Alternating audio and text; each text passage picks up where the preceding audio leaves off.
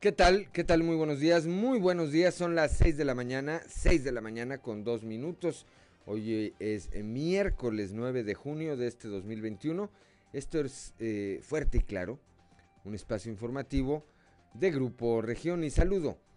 Esta, como todas las mañanas, a quienes nos acompañan a través de nuestras diferentes frecuencias en todo el territorio del estado. Aquí para el sureste de Coahuila a través de la 91.3 de FM, transmitiendo desde el corazón del centro histórico de la capital del estado. Para las regiones centro, centro desierto, carbonífera y cinco manantiales a través de la 91.1 de FM, transmitiendo desde Monclova, desde la capital del acero, para la laguna de Coahuila, de Coahuila y de Durango, a través de la 103.5 de la frecuencia modulada transmitiendo desde Torreón, desde la Perla de la Laguna y para el norte de Coahuila y el sur de Texas por la 97.9 de FM, transmitiendo desde el municipio de Piedras Negras. Un saludo, como todos los días, también a quienes nos acompañan a través de las redes sociales en las diferentes páginas de Facebook de Grupo Región. Hoy, como todos los días, hay mucha información y estos son los titulares de hoy. El fiscal general del estado, el doctor Gerardo Márquez Guevara, estuvo el día de ayer en, eh, la mina, en la mina Micarán, allá en la comunidad de rancherías en el municipio de Musquis. Ahí dio cuenta, pues, de el avance, el avance de rescate que eh, se esperaba que en las primeras horas de hoy en las primeras horas de hoy miércoles estuvieran eh, este grupo de rescatistas llegando ya a la última parte del diagonal 7, ahí donde termina esta mina de arrastre de la que se extrae carbón y en donde desde el pasado viernes siete trabajadores, cuatro de ellos que han sido ya recuperados sin vida, eh, quedaron atrapados, quedan tres y pues se mantienen, se mantienen las esperanzas de encontrarlos eh, con vida. Ayer la secretaria del Trabajo en el Estado, la licenciada Nasira Sogbi, eh, en primer lugar desmintió que se hubiera recuperado un cuerpo más, como trascendió en las redes sociales, y después desmintió también eh, una versión que hablaba y que se difundió en las redes sociales por algunos portales informativos y que hablaba de que algunos rescatistas habían asegurado haber escuchado algunos gritos de parte de quienes eh, podrían estar eh, atrapados con vida aún. Dijo que ninguna de estas versiones era real y aunque se mantenía la esperanza de encontrarlos vivos, era importante también aclarar estos rumores, estos rumores para evitar, para evitar eh, pues generar expectativas que no pudieran cumplirse. En el eh, aspecto electoral, bueno, pues habrá recuento en, eh, de votos en 13 municipios del estado. En 13 municipios del estado son finalmente en los que se estarán llevando a cabo estos eh, recuentos en, las instalaciones municipales del Instituto Electoral del Estado. En el caso de Musquis se investiga incluso la posible clonación de boletas electorales eh, cruzadas en favor de la candidata de Morena a la presidencia municipal, Tania Flores Guerra. La, Secretaría de Educación Pública ya tiene conocimiento del caso de Paola, este por el que se celebró o por el que se llevó a cabo más bien una marcha de protesta en eh, días anteriores. La coordinación del área jurídica de la dependencia eh, señaló que conoce del caso y que está tomando cartas en el asunto. Presidente del eh, Congreso del Estado, Eduardo Olmos Castro, señala que los resultados que arrojó la jornada electoral en la que el PRI en Coahuila logró aumentar su presencia en ayuntamientos y en donde ganó 5 de 7 distritos electorales federales, validan al gobernador Miguel Ángel Riquelme como el mejor en el país y como un líder indiscutible dentro de su partido a nivel nacional. En Monclova inició la aplicación de segundas dosis para la población de 50 a 59 años. El día de ayer martes se aplicaron 3.000 3.000 eh, unidades y para esta localidad, para Monclova, se recibió una remesa de alrededor de 22.000. Claudia Garza del Toro, delegada de los programas de bienestar, dio a conocer esta información. En Piedras Negras arrancó la aplicación del refuerzo anticovid también para este mismo rango de edad de 50 a 59 y en los siguientes tres días se tiene contemplado aplicar eh, 3.000 dosis por día, es decir, 9.000 mil dosis se estarían aplicando en eh, dos módulos instalados, uno en la sección 38 y otro en el sindicato, eh, en, el sindicato de trabajadores de la industria eléctrica, en el SUTERM. Esto eh, lo señaló la subdelegada del bienestar, Rocío Domínguez. En Torreón, alrededor de 300, de 300 personas que participaron como representantes de casilla del Partido Acción Nacional acudieron este martes al comité municipal de este partido a reclamar, a reclamar el pago que les ofrecieron por llevar a cabo este eh, trabajo durante la jornada electoral del pasado 6 de junio y que dijeron pues que no, no, no, no se los habían hecho de tal manera que a eso fueron ayer, a reclamar que les pagaran lo que les habían ofrecido. Aquí en Saltillo, con el apoyo del gobierno municipal, a partir del 11 de junio se va a inaugurar eh, la exposición Fiesta Charra, Historia, Tradición y Familia. Esto en las instalaciones de la Casa Purcell y es organizada por la Unión de Asociaciones de Charros del Estado de Coahuila. Bueno, pues esta, esta y otra información hoy aquí en Fuerte y Claro. Comenzamos.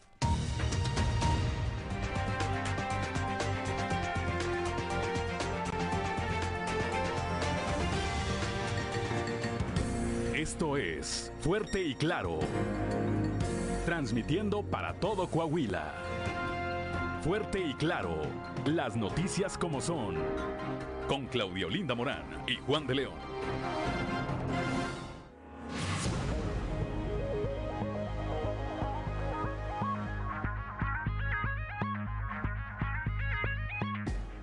Ya son las 6 de la mañana, 6 de la mañana con 10 minutos. Muy buenos días, Claudelina Morán. Muy buenos días, Juan. Muy buenos días a toda la audiencia que nos acompaña a esta hora de la mañana. La temperatura en Saltillo 18 grados, en Monclova 26, Piedras Negras 26, Torreón 25, General Cepeda 18, Arteaga 17 grados, Musquis 24 grados, San Juan de Sabinas y San Buenaventura 26 grados, Cuatro Ciénegas 25, Parras de la Fuente 21 y Ramos Arispe 19. Pero si usted quiere saber cómo va a estar el día, del, el día de hoy, el pronóstico del tiempo, vamos con Angélica Acosta. El pronóstico del tiempo con Angélica Acosta.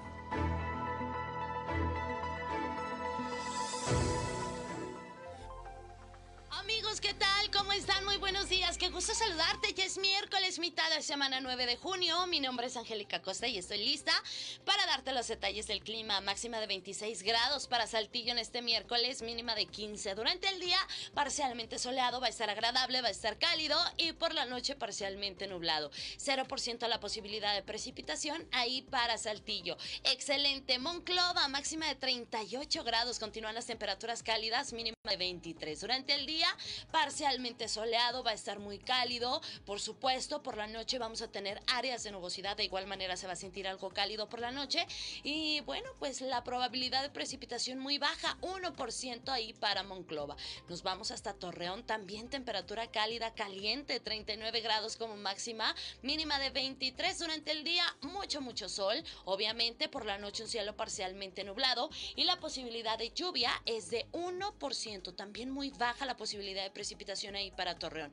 Nos vamos a Piedras Negras, 37 grados centígrados, espera que marque el termómetro para este miércoles, mínima de 25. Durante el día, parcialmente soleado, se va a sentir cálido, por supuesto. Áreas de nubosidad por la noche, de igual manera algo cálido. 1% la, la posibilidad, perdón, de precipitación ahí para Piedras Negras. Excelente. Vámonos hasta Monterrey, Sultana del Norte. ¿Tienes compromiso allá? ¿Tienes que darte la vuelta? Bueno, pues pon atención. Temperatura cálida. 34 grados para el día de hoy máxima en Monterrey, mínima de 22 durante el día, parcialmente soleado, se va a sentir cálido. Y por la noche un cielo principalmente claro. De igual manera se va a sentir cálido por la noche. La posibilidad de precipitación nula ahí para Monterrey. Amigos, ahí están los detalles del clima. Como ya escuchaste, continúan las temperaturas cálidas. Mantente bien hidratado, por favor, no te expongas directamente a los rayos solares. Y recuerda, el uso de cubrebocas sigue siendo obligatorio. Buenos días. El pronóstico del tiempo con Angélica Acosta.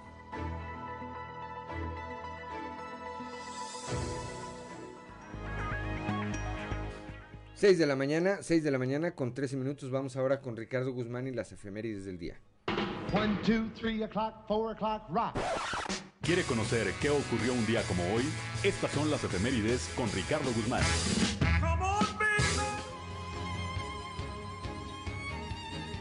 Un día como hoy, pero de 1867, murió en Saltillo don Juan Antonio de la Fuente, quien fuera diputado constituyente en 1857, gobernador de Coahuila en dos ocasiones, ministro de Hacienda con el presidente Comonfort y ministro de Justicia, de Gobernación y de Relaciones Exteriores con el presidente Juárez. También, el 9 de junio pero de 1922, fue rescatado del río Bravo el cadáver del general Lucio Blanco, uno de los firmantes del Plan de Ayala, quien fue fusilado dos días antes en Nuevo Laredo, Tamaulipas como luchador social, hizo el primer reparto agrario en el norte de la República. Y un día como hoy, pero de 1933, nació el escritor mexicano Vicente Leñero. Su vasta obra abarca diversos géneros como novelas, cuentos, teatro, reportajes, crónicas y guiones de cine.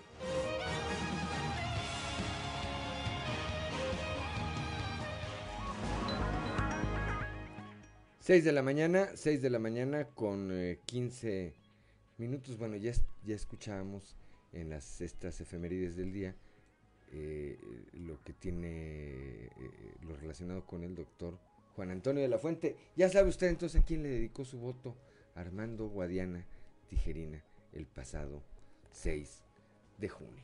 6 de la mañana, 6 de la mañana con 15 minutos. Vamos eh, rápidamente Santoral y cumpleañeros del día de hoy. A ver, en Santoral tenemos a Primo, Primo. Feliciano, Efren y Columbo. Y Columbo, bueno, pues José Feliciano es el único que se me viene a la mente. ¿verdad? ¿Todavía vive José Feliciano? Sí, ¿verdad? Sí, todavía vive José Feliciano. Bueno, pues a quien tenga alguno de estos nombres o que tenga algo que celebrar, hágalo de la mejor manera, eh, siguiendo, como lo hemos dicho siempre, las precauciones necesarias. Son las 6 de la mañana con 16 minutos, hora de ir al mundo de los deportes con Noé Santoyo. Resumen Estadio con Noé Santoyo.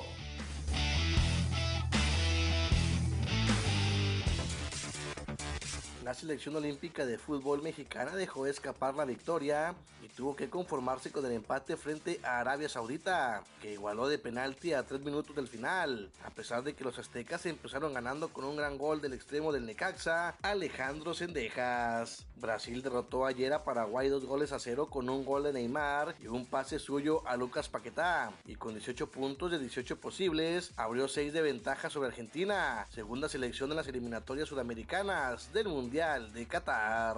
En las grandes ligas, los Yankees de Nueva York frenaron una seguidilla de cuatro derrotas ayer al superar ocho carreras a cuatro a los mellizos de Minnesota. Aaron Judge impulsó dos anotaciones para Nueva York, que había perdido ocho de sus últimos compromisos y ganó a pesar de sumar dos de 15 con corredores en posición de notar y de varar a 11.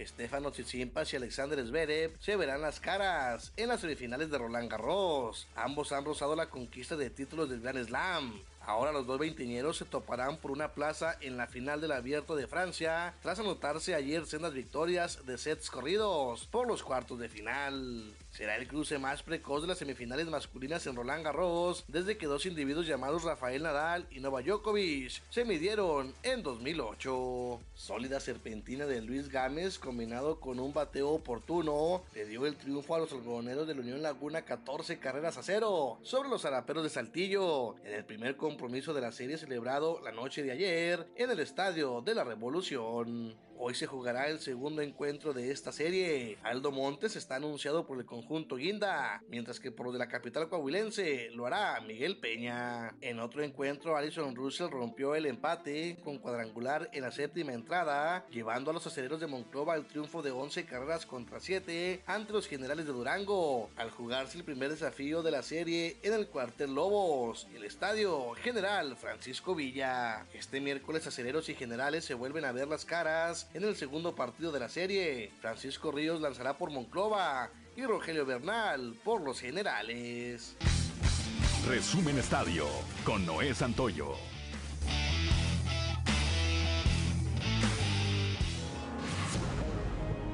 Ya son las 6 de la mañana, 6 de la mañana con 18 minutos. Rápidamente la cotización peso dólar, Claudio Linda Morán.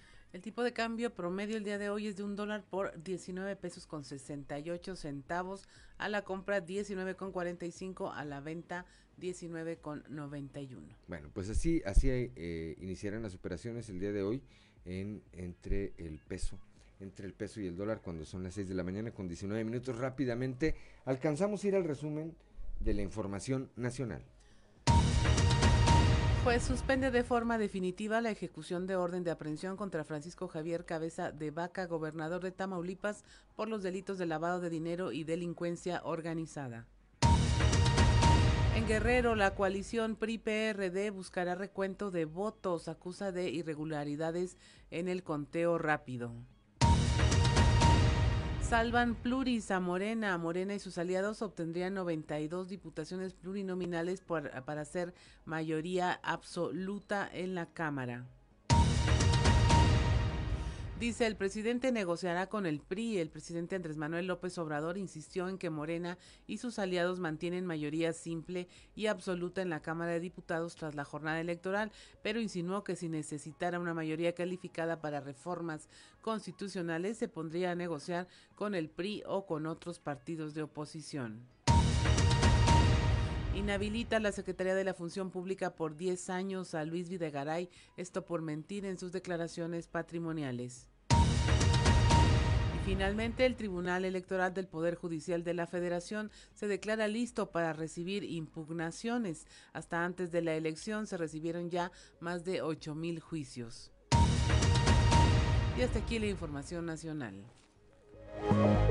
6 de la mañana, 6 de la mañana con 20 minutos. Estamos aquí en Fuerte y Claro.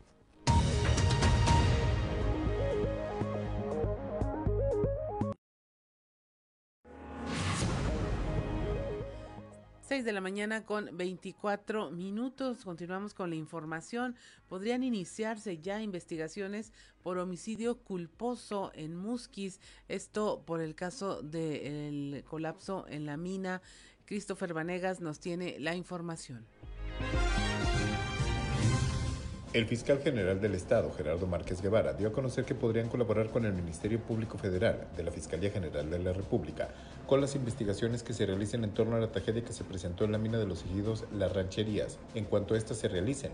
No obstante, dio a conocer que podría iniciarse las investigaciones por homicidio culposo, las cuales serían llevadas a cabo por el Ministerio Público Estatal. Sin embargo, aún no se concluyen las maniobras de rescate puesto que aún hay tres mineros atrapados y sería hasta que se logre rescatar a todos los mineros cuando cuando se inicia con el trabajo de campo para verificar si lo que ocurrió al interior de la mina fue un accidente, como se había dado a conocer desde un principio. Sin embargo, ya se comenzó con las verificaciones de los permisos que se requieren para que la mina opere, las cuales todas parecen estar en regla. Además, de que se verificó que los mineros estuvieran dados de alta en el Seguro Social. Márquez Guevara mencionó que las investigaciones que podrían realizarse por parte del Ministerio Público Estatal serían por el delito de homicidio culposo, ya que se revisará si a pesar de que presuntamente fue un accidente circunstancial, se tenía conocimiento del riesgo que se tenía al momento de iniciar con las labores y en caso de que esto sea así, poder fincar responsabilidades pertinentes. Para Grupo Región informó Christopher Vanegas.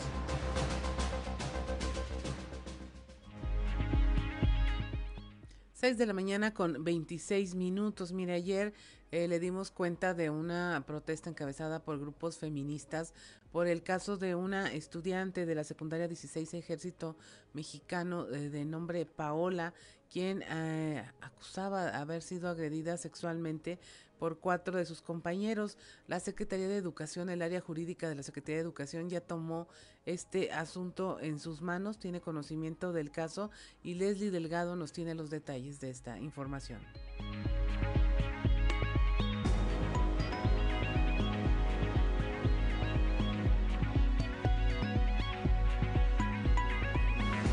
Buen día, informando desde la ciudad de Saltillo, la coordinación del área jurídica de la Secretaría de Educación ya tiene conocimiento del caso de Paola, la estudiante de la escuela secundaria número 16 Ejército Mexicano, que fue agredida sexualmente presuntamente por cuatro compañeros de clase. En este sentido, fuentes cercanas de la dependencia explicaron que se encuentran realizando las investigaciones correspondientes para deslindar o fincar responsabilidades. Sin embargo, no precisaron cuándo fueron enterados de la situación. Asimismo, detallaron que los alumnos supuestamente responsables no pueden ser expulsados debido a que no se les puede negar su derecho a la educación y será hasta que finalicen las indagatorias para determinar la situación de los estudiantes. Cabe recordar que Ana Villanueva, madre de Paola, mencionó que los presuntos agresores aún continúan en la escuela, incluso toman clases virtuales con la víctima, situación que ha desencadenado miedo y que el estudiante no quiera continuar con la educación a distancia. Informó para Grupo Región Leslie Delgado. 6 de la mañana con 27 minutos. Vamos ahora, nos mantenemos aquí en la región sureste, donde nuestro compañero Raúl Rocha nos tiene este, esta información eh, de que los resultados que arrojó la jornada electoral en la que el PRI logró aumentar su presencia en ayuntamientos y se llevó cinco de siete distritos, valida al gobernador Miguel Riquelme como el mejor del país y un líder indiscutible dentro del partido a nivel nacional. La información con Raúl Rocha.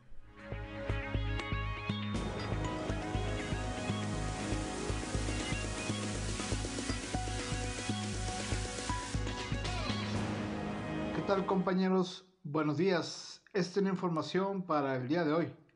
Los resultados que arrojó la jornada electoral en el que el PRI logró aumentar su presencia en ayuntamientos en el estado y se llevó 5 de 7 distritos valida al gobernador Miguel Ángel Riquelme Solís como el mejor del país y como un líder indiscutible dentro del partido a nivel nacional, dijo el presidente de la Junta de Gobierno del Congreso del Estado, Eduardo Olmos. Pues bueno, yo creo que Coahuila tuvo cinco distritos de siete, ¿verdad? Es lo que tenemos en este momento ganados. Yo creo que sigue siendo el PRI este, el, mejor PRI de México, el más validado, el que más trabajo tiene, pero que sobre todo el que más resultados tiene. Entonces, indiscutiblemente que esto fortalece la figura del gobernador, primeramente en su estado, ¿verdad? La consolida, este, vamos a poder trabajar con, una, con, mayor responsabilidad, con, mejores resultados, en una mayor armonía, ¿verdad? Este, con estos nuevos ayuntamientos, seguramente con aquellos también que no necesariamente son del PRI, ¿verdad? Pero los cuales se deben de incluir en esta gran dinámica para darle resultados a su electorado. Y, este, y bueno, creo que eh, Miguel Riquelme queda validado como el mejor gobernador que tenemos en este país y desde el PRI como una figura y un liderazgo que es indiscutible.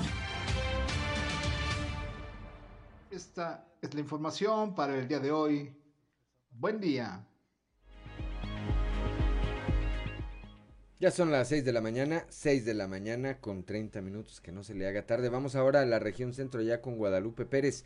Iniciará la aplicación del refuerzo anticovid para personas de 50 a 59 años ahí en la capital acero. Muy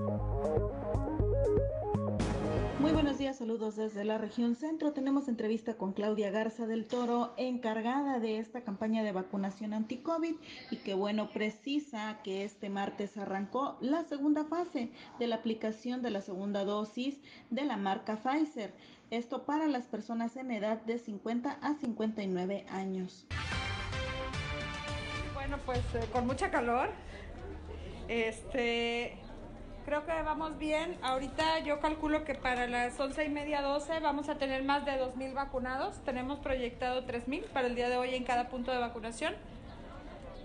Vamos, eh, pues, eh, lo mejor que se puede con estas condiciones. Bueno, pues, teníamos convocados a 3.000 de 7 a 1 de la tarde. ¿Los tienen por horario, Claudia? No, tenemos por eh, día. Sí, ¿Por, por horario no? Porque igual no funciona. La gente se enoja muchísimo porque dice, yo llegué a las, uh, yo soy de la H y me tocaba a las 8 y ya pasó uno de la S y llegó después de mí. O sea, es un problema, ¿no?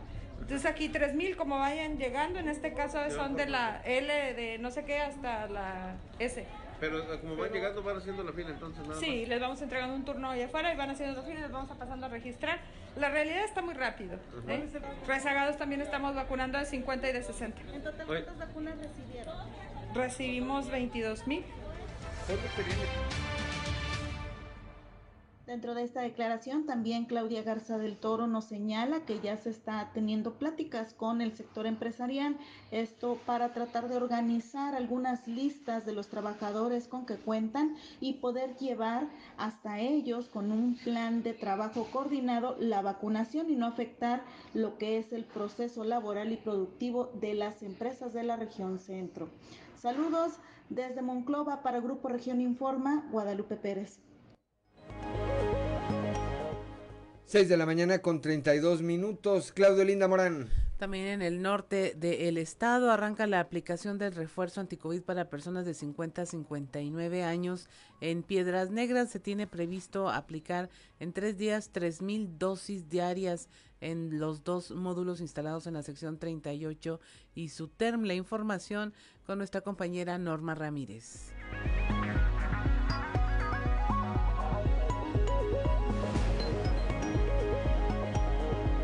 Muy buenos días, Juan, Claudia. Esta es la información.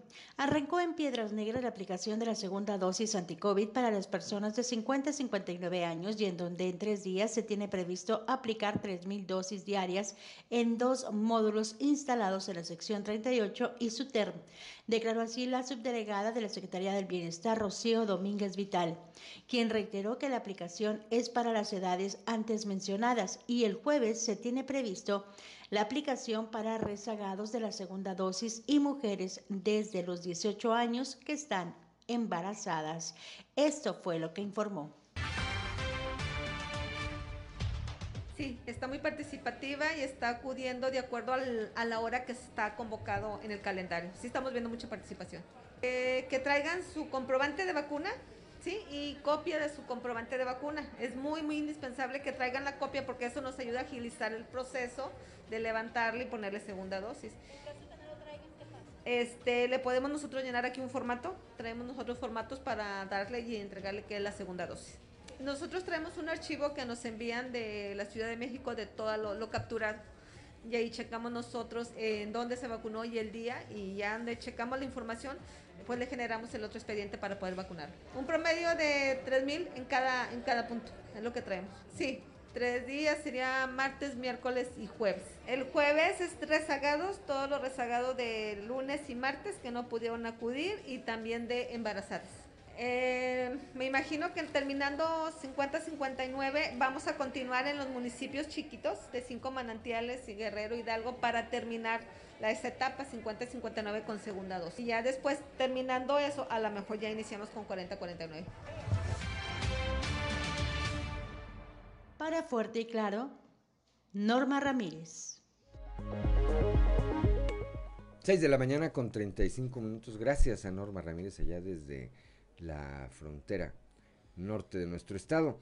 Y regresando aquí al sureste eh, con Cristo Vanegas, grupos de colectivos feministas crearon una página de Facebook para exponer, para exhibir a los padres de familia que no entreguen la pensión alimenticia para sus hijos. Esta plataforma será una plataforma de denuncia ciudadana dicen esos colectivos, y servirá para quitar el estigma de que las madres de los menores se quedan con el dinero de la pensión, puesto que es un derecho de los menores y una obligación legal de los padres, señalan. Las personas denunciadas en esta plataforma, yo más que denunciadas diría exhibidas, eh, pues podrán ver su foto y su nombre a partir del 20 de junio, es decir, el Día del Padre. Cristo Vanegas.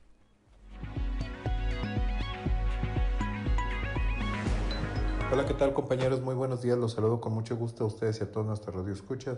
Grupos de colectivos feministas en Coahuila crearon una página en Facebook llamada Papitos Irresponsables para exponer a los padres que no entregan la pensión alimenticia a sus hijos. Lo anterior, para crear una plataforma de denuncia y quitar el estigma de que las madres de los menores se quedan con el dinero de la pensión, puesto que esto es un derecho de los menores y una obligación legal de los padres. Las personas denunciadas en esta plataforma serán exhibidas el 20 de junio, es decir, el Día del Padre. Esta iniciativa surgió de un grupo feminista de la Ciudad de México que convocó a través de redes sociales para crear un tendedero de denuncias para exhibir a los padres que no dan pensión alimentaria a sus hijos. Así que diferentes grupos de feministas en Coahuila se organizaron para crear una página en Facebook y recibir denuncias de mujeres para exhibir a los progenitores de sus hijos que no dan la pensión alimenticia. El objetivo es exhibir a los hombres que incumplan con el pago de la pensión a sus hijos, que por ley es una obligación, y además quitar los estigmas de que las madres se gasten el dinero en cosas personales, solo por el hecho de tener la guardia y custodia del menor. Para llevar a cabo esta actividad, que es voluntaria, la mujer denunciante tiene que realizar un formulario en donde se adjuntará foto del progenitor y su nombre y, en caso de estar en un proceso legal, se le solicitará el número de expediente para brindarles asesoría legal. Desde la semana pasada que se creó la página hasta el martes 8 de junio, se tenía registro de más de 300 denuncias y se estarán recibiendo denuncias hasta el 13 de junio, las cuales serán expuestas el Día del Padre para visualizar el problema de la cual muchos menores y madres son víctimas. Para Grupo Región informó Christopher Vanegas. Gracias a Cristo Vanegas. Bueno, es usted un papito irresponsable, como se llaman ahí. Prepárese a ver su foto a partir del 20 de junio en el Facebook. Y esto es, esto es, es, decir, de que se puede, pues se puede, Claudia, pero ¿es legal? Pues es parte interesada en el proceso la que está acusando y si hay un tema eh, legal es cuestionable, pero no sé también si ahí el bien mayor es los menores, ¿no? Es, es, es cuestionable, pero no, no sé el método finalmente responde a una necesidad eh, de quien no se hacen cargo. Pues de que asuman su responsabilidad, ¿verdad? Entonces, finalmente, el bien mayor serían los infantes. Eh, obviamente a nadie le gusta ser exhibido, pero pues yo creo que tampoco a nadie le gusta no tener dinero para darle de comer a sus hijos. Híjole, es una línea, es una línea bastante, bastante delgada. Mira, aquí nos escribe eh, Chu Ramírez, y ya está de nueva cuenta después de haber estado comisionado, ya está, entendería yo que está de nueva cuenta ahí en el la ley de datos, la ley de protección de datos personales. Es que yo entiendo, ¿eh?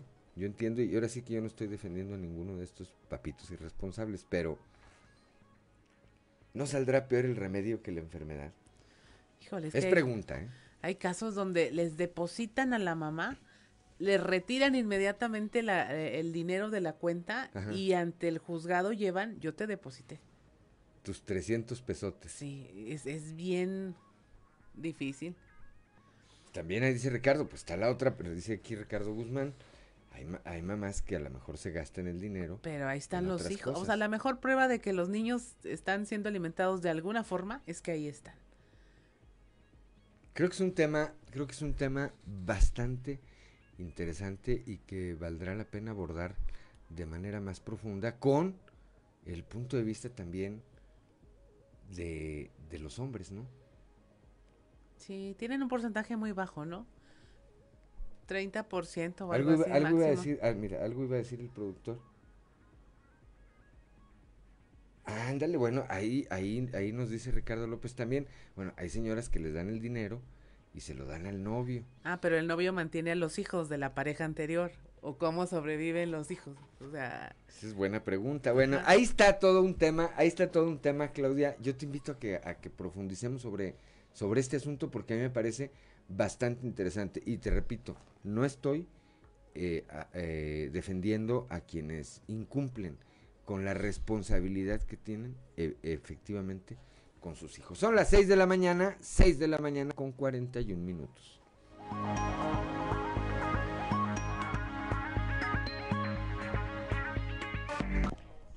Ya son las 6 de la mañana, 6 de la mañana con 43 minutos. Vamos rápidamente a la portada del día de hoy de nuestro periódico Capital, que en su nota principal destaca esta información que ya escuchábamos en voz del fiscal general del Estado, el doctor Gerardo Márquez Guevara, que están llevando a cabo las investigaciones sobre qué ocurrió en esta mina de carbón ubicada en eh, la comunidad de rancherías allá en el municipio de Musquis. Investigaría la Fiscalía General del Estado homicidio culposo. Ahí hay al menos, al menos hasta hoy, cuatro personas fallecidas. También esta declaración el día de ayer del presidente del Congreso del Estado, del diputado local Eduardo Olmos Castro, quien dice eh, Miguel Riquelme es el mejor gobernador del eh, país. Y es que tras la elección, tras la elección eh, del pasado 6 de junio, el panorama, no solamente el panorama político local se reconfiguró, sino también el nacional. Dos, dos pincelazos, que estos no los dijo Eduardo Olmos, estos los comento yo y más adelante tendremos oportunidad de, analizarlos con mayor profundidad. Quedan, eh, es decir, a partir del próximo año, de que tomen protesta los, eh, los gobernadores recién electos en, en este proceso, en esta jornada de votación del día de ayer, sol- en el país quedarán solamente tres gobernadores del PRI. Uno de ellos es Miguel Riquelme, que él ya está eh, ejerciendo su mandato, pero es decir, nada más quedarán dos gobernadores más en el país del tricolor, además de Miguel Riquelme. Otro dato, el PRI va a tener 70, 75 en el mejor de los casos, en el mejor de los casos pudiera llegar a tener 75 diputados federales.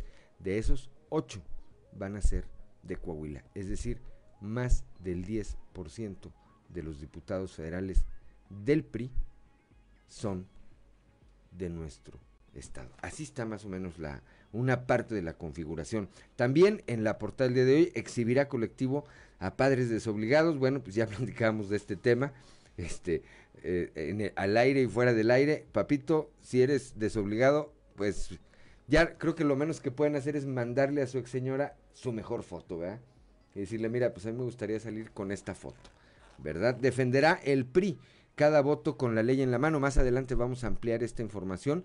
Los eh, municipios en los que se va a estar llevando a cabo este recuento y lo que se va a investigar con respecto al municipio de Musquis. Parece que clonaron boletas electorales en favor de Morena, una cosa bastante seria porque de llegarse a comprobar, pues eso da cárcel y da, me parece, que bastantes años de cárcel. También eh, los charros honran la fiesta charra, su historia, tradición y familia. Van a presentar esta exposición ahí en la casa Purcell con más de 500 piezas. En la imagen eh, principal, la señora Marcela Gorgón, presidenta honoraria del sistema DIF Coahuila. Mejoramos vidas, dice, tras realizarse de manera exitosa 52 procedimientos de detección de cardiopatías congénitas en los hospitales generales de Torreón y de Saltillo, la Secretaría de Salud y el sistema DIF Coahuila llevarán las jornadas a Monclova y Piedras Negras. Marcela Gorgón, presidenta honoraria del DIF, apuntó que se encuentran en búsqueda de más candidatos menores de 5 años en todas las regiones para poder transformar las condiciones de los pequeños con problemas del corazón. Es esta eh, actividad que, pues en definitiva, le cambia, le cambia la vida, no solamente a los pequeños, a las familias, a las familias enteras y lo mejor, que no les cuesta que no les cuesta y, porque eh, muchos de ellos evidentemente no tienen la capacidad o no tendrían la capacidad de llevar a cabo una operación de manera particular, pero con este tipo de programas, este, insisto, cambian la vida de la gente. 6 de la mañana con 47 minutos, hora de ir a nuestra columna en los pasillos.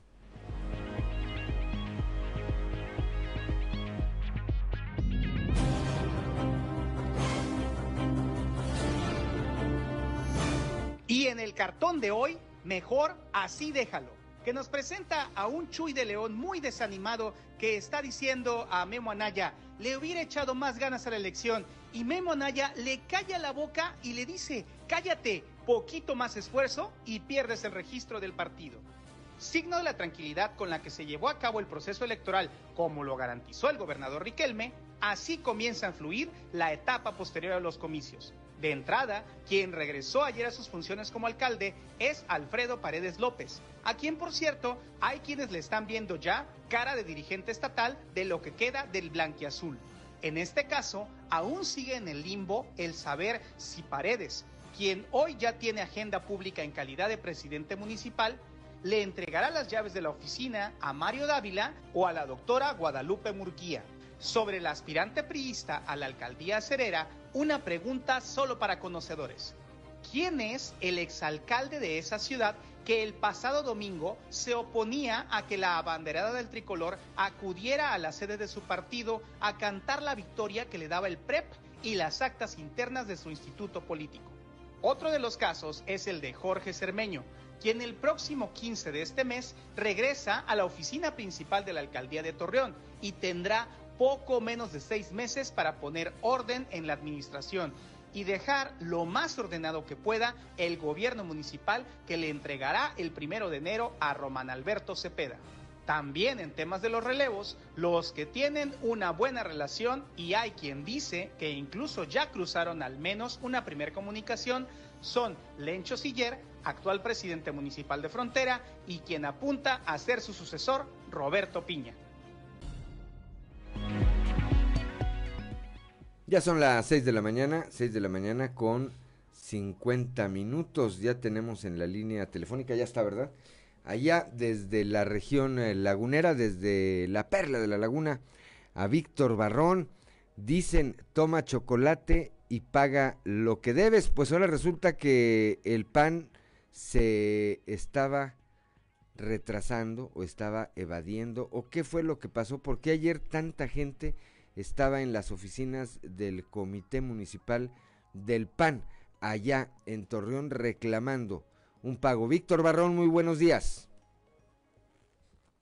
Nuestros amigos de Fuerte y Claro, así es, pues el día de ayer alrededor de las 3 de la tarde, largas filas se observaban al exterior del Comité Municipal del PAN en Torreón, eh, eh, con el sol a plomo, eh, aglomerados, sin ningún tipo de medida eh, para prevenir contagios por COVID-19 y resulta que pues eran los panistas que participaron como eh, como representantes de casilla, representantes de partido en la jornada electoral, pues resulta que hasta ayer todavía no se les eh, hacía el pago por haber hecho esta labor partidista, se, se les atendió ya posteriormente, pero fue un desorden allí al exterior del comité del PAN, automóviles estacionados donde no se debe eh, y todo esto pues sin la presencia de ningún agente de tránsito, ¿no? Eh, al fin eh, esa situación se dio. Escuchemos lo que nos explicó la presidenta del PAN en Torreón, Olga Nava Sánchez, quien dice que pues fue un error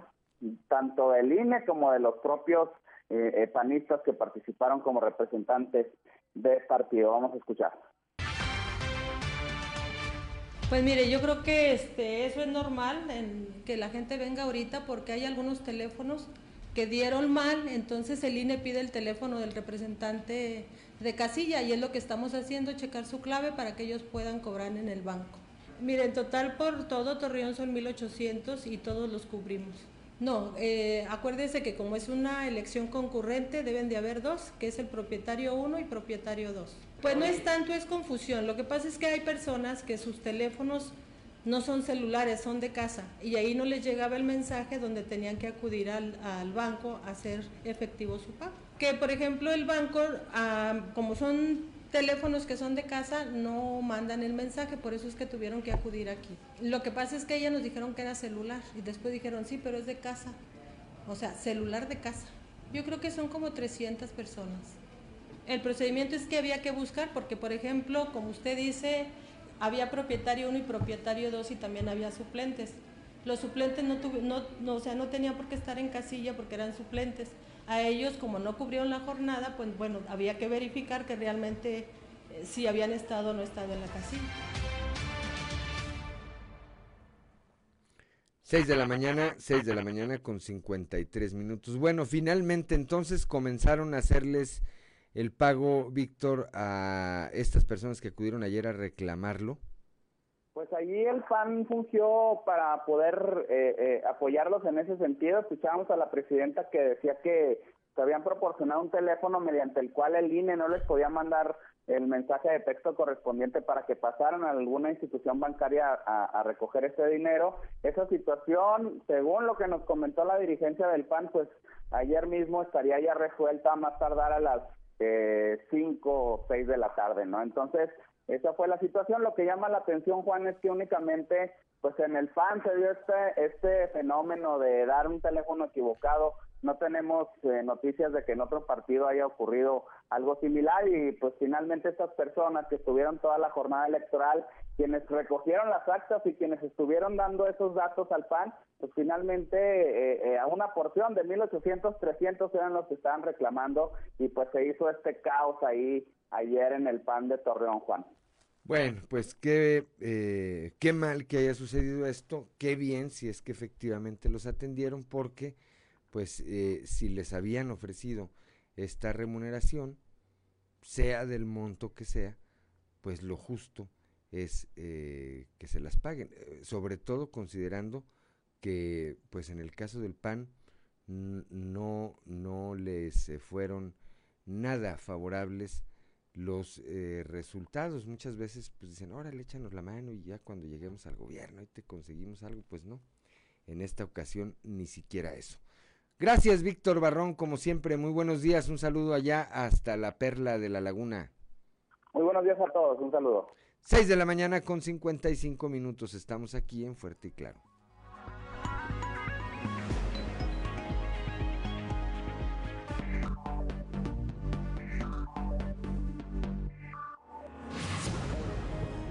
6 de la mañana con 59 minutos y nos vamos ahora para la región carbonífera del estado donde nuestro compañero Moisés Santiago nos tiene una actualización de lo que se está viviendo allá en el tema de la mina y este derrumbe a consecuencia de las lluvias, el rescate y lo que está ocurriendo con las autoridades que siguen en la zona tratando de llegar hacia donde presuntamente se encontrarían las últimas personas en ser rescatadas. Buenos días, Moisés.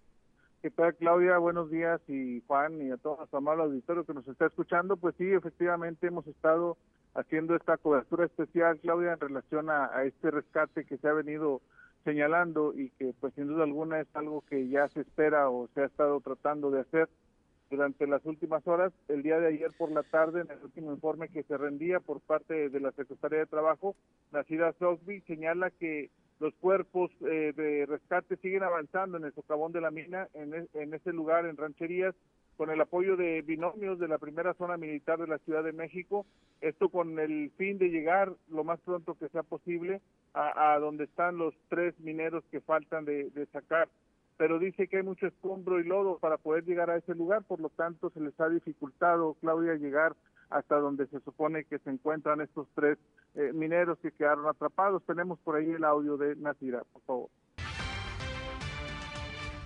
Está participando también eh, la Guardia Nacional y, bueno, lo importante aquí es que no hemos parado de trabajar 24 horas al día, traemos brigadas de rescate durante eh, tres o cuatro turnos eh, también está integrado a la mesa de coordinación eh, precisamente los, los, directivos de empresas eh, que están enterados perfectamente de la parte técnica. Ahorita se integró también un, dos caninos precisamente que ya entraron a la mina, cuales nos van a presentar avances de lo que se ha avanzado durante la noche y durante la mañana. Ya la búsqueda es más este, por dentro de la mina ya no hay agua, que era, ya, ya se permitió la entrada, se está trabajando para fortalecer precisamente el interior, el, techo de, la mina, las paredes, para evitar cualquier posible situación que pueda complicar las cosas. Entonces estamos cuidando mucho la integridad, sobre todo de los rescatistas, avanzando, insisto, no se ha dejado de trabajar 7 de la mañana con dos minutos. E, el objetivo es llegar a la diagonal 7, Moisés, ¿verdad? Así es, efectivamente, el asunto es que se les ha dificultado debido al lodo y material de construcción que ha sido precisamente derrumbado al interior de la mina y eso pues les ha, les ha impedido llegar exactamente a ese lugar. Ya durante la noche se nos decía que están a pocos metros de llegar, puesto que los binomios caninos pues han detectado ya alguna situación por ahí que los ha alertado de que están muy próximos a esos tres mineros que se encuentran ahí, Claudia. Así es, Moisés. Y por otra parte, el tema de lo que ocurre eh, en el interior de la mina, pues ha tenido repercusiones al exterior. Están las familias, está el reclamo de derechos, está todo lo que conlleva no recibir un, un pago que se esperaba. Eh, entiendo que la Comisión de Derechos Humanos del Estado ya está también por allá haciendo valer este tema en cuanto a los derechos de los mineros y las responsabilidades por parte de las autoridades. Sí, de hecho platicábamos con el presidente de la Comisión Estatal de Derechos Humanos, Hugo Morales Valdés, y señala que se buscará si existe alguna negligencia por parte de la empresa y será la Fiscalía quien desahogue las diligencias correspondientes, puesto que se tiene que establecer si existe algún tipo de responsabilidad penal sobre una posible negligencia en este desarrollo minero y por lo tanto la Comisión de Derechos Humanos estará pendiente de que no se no se afecte a las familias y se respete todo lo que tiene que ver con los derechos correspondientes. Por ahí es lo que mencionaba el presidente de la Comisión de Derechos Humanos. Primero tendríamos que estar en posibilidad de conocer con certeza si es que hubiera habido eh, alguna negligencia por parte de la empresa eh, o cuáles serían las circunstancias que dieron lugar al pues, el terrible accidente que se presenta y que hace presumiblemente que hayan perdido la vida, pues por lo menos los que ya han sido rescatados sin vida y, a la espera de conocer eh, respecto de aquellos que aún no han sido rescatados. Me parece que ahí en ese sentido la Fiscalía General es la que tendría pues, mayor este, puntualidad como para hacer un pronunciamiento. No, no, no sería de correspondencia. Mire, bueno, primero, por ser de minería, en todo caso tendría que ser nacional. Pero aquí, en todo caso, eh, lo que tendría que establecerse primero es que si existe algún tipo de responsabilidad penal por parte de los propietarios de la mina. Y eso es, lo, pues, es facultad de la propia fiscalía. En cuanto hacia nosotros, pues sí, podemos eh, eventualmente establecer que existe una vulneración desde el punto de vista del trato laboral y en todo caso tendríamos que dar el seguimiento a la Comisión Nacional para que la Secretaría Federal del Trabajo pues diera cuenta de que está haciendo... Siete de la mañana con cinco minutos ya. Moisés, pues finalmente tus impresiones ya, eh, cuántos días de cobertura, eh, el ánimo se sostiene, decae, ¿qué es lo que observas tú entre las personas que están aguardando resultados de la exploración de esta mina? Sí, Claudia, bueno, ya la situación ha, sido muy tensa, incluso son días y horas eh, que han pasado sin una respuesta favorable. Ya los familiares, incluso algunos mencionaban el día de ayer, que están resignados a, lo que se les diga. El asunto es que quieren eh, ver sus cuerpos o quieren ver a sus mineros porque no quieren que permanezcan ahí en el socavón de la mina y por lo tanto están esperando ya cualquier respuesta. El asunto es que quieren que se avance en ese rescate. Anoche todavía por ahí, cerca de la medianoche, platicábamos con uno de los rescatistas que venía saliendo y dice que él está dispuesto a hacer todo el esfuerzo humano posible Incluso los rescatistas salen dos horas solamente para tomar algunos alimentos y descansar y vuelven a introducirse a la mina porque para ellos es muy importante sacar a sus hermanos, a sus compañeros, porque al ser poblados pequeños, Claudia, se siente esa hermandad, esa unidad y por lo tanto pues quieren seguir, seguir en esa lucha hasta lograr el objetivo. Así es, Moisés, pues espero que la jornada de hoy traiga buenas noticias en este sentido eh, que dé ya un poco de paz a todas las personas que se encuentran en el lugar esperando una respuesta, porque efectivamente la no respuesta, el no saber, es lo peor que les puede pasar en estos casos y a lo mejor hacer un llamado. Ahí todos son hermanos, son familia, pero también todos los que estamos acá consumimos esa energía que se produce desde ahí y deberíamos estar más interesados en ese tema. Muchas gracias, Moisés. Claro que sí, Claudia, estaremos por ahí, ya vamos en camino hacia, hacia ese lugar para seguir informando oportunamente. Es un placer saludarles desde la región carbonífera, su amigo y servidor Moisés Santiago. Siete de la mañana con siete minutos, pues ahí tiene usted esta cobertura importante en un tema que no hay que eh, dejar de lado y hablar de ello solo cuando ocurre un accidente. Pero pues continuamos con la información. Los diputados del PRI a apoyar a las familias de los mineros fallecidos. Esto por parte de los diputados locales que crearon un fondo solidario para ayudar a ciudadanos que hayan sufrido alguna situación de pérdida o de riesgo, el cual en los próximos días podrían entregar a los familiares de los mineros atrapados en el complejo de ejido Las Rancherías. El, este fondo podría alcanzar alrededor de los 150 mil pesos, según lo dio a conocer la diputada local Guadalupe Ollervides. Hoy tenemos reunión con el diputado Montemayor. El grupo Miguel Ramos Arispe eh, hemos construido un fondo solidario que ya hemos trabajado con él en el incendio que hubo en Arteaga, donde aportamos 150 mil pesos para las familias, precisamente para las viviendas, que posteriormente en la región carbonífera, precisamente con la tromba que hubo, donde hubo destrucción de las viviendas, se activó este fondo solidario de los diputados del PRI y no va a ser la excepción. Yo les puedo garantizar que el diputado Montemayor, quien es quien está atendiendo el asunto, cuenta con todo el respaldo de las y los diputados del país. Y hoy mismo estaríamos eh, revisando cómo vamos a estar apoyando a las familias con este fondo solidario que de recurso personal hemos eh, creado a falta del recurso o de los fondos que anteriormente se podían ejercer. ¿Cuánto es este fondo? Y vamos a ver que el diputado Jesús Montemayor nos diga cuáles son las necesidades y lo que sea necesario. Eh, el grupo Miguel Romas Arispe del PRI hemos sido solidarios y seguimos siendo solidarios con lo que se requiera para estas familias. 7 de la mañana con 9 minutos. Eh, también en este esquema de apoyo a las familias eh, se está ya repartiendo despensas, puesto que no hay un pago que fluya por parte de los propietarios de la mina hacia los mineros y rescatistas.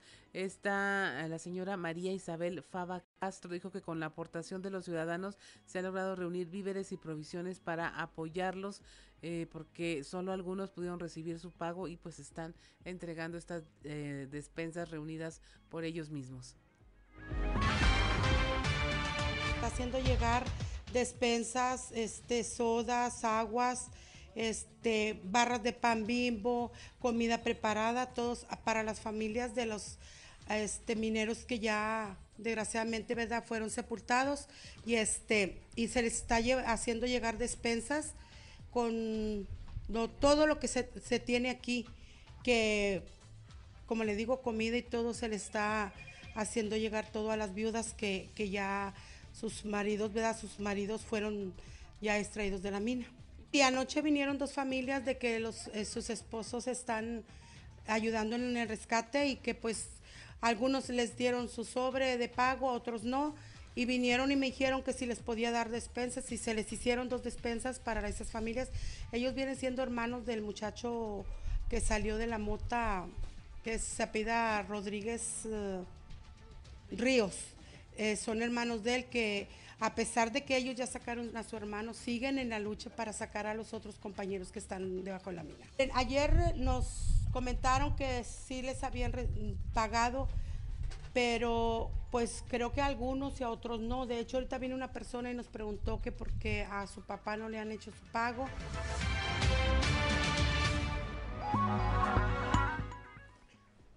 Son ya las 7 de la mañana, 7 de la mañana con 11 minutos. Reabren módulos del INE para trámites generales.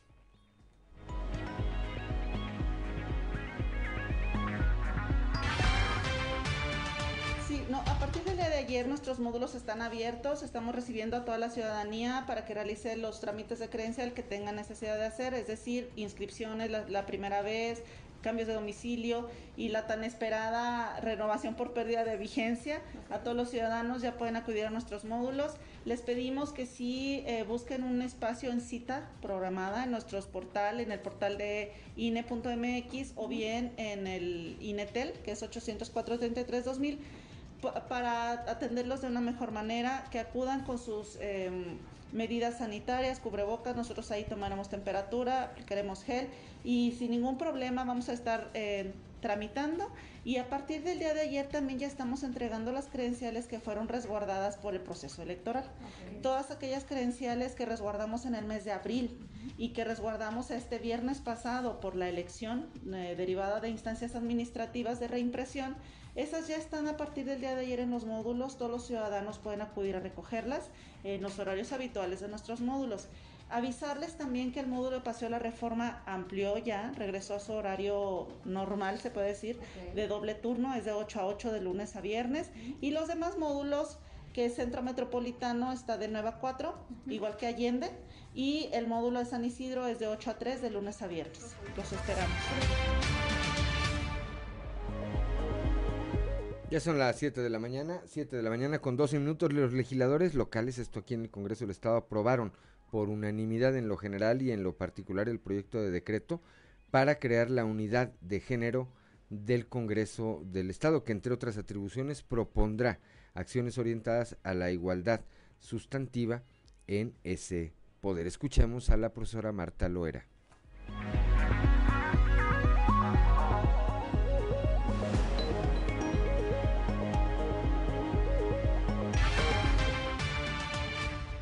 Proponer acciones orientadas a la igualdad sustantiva del Congreso del Estado.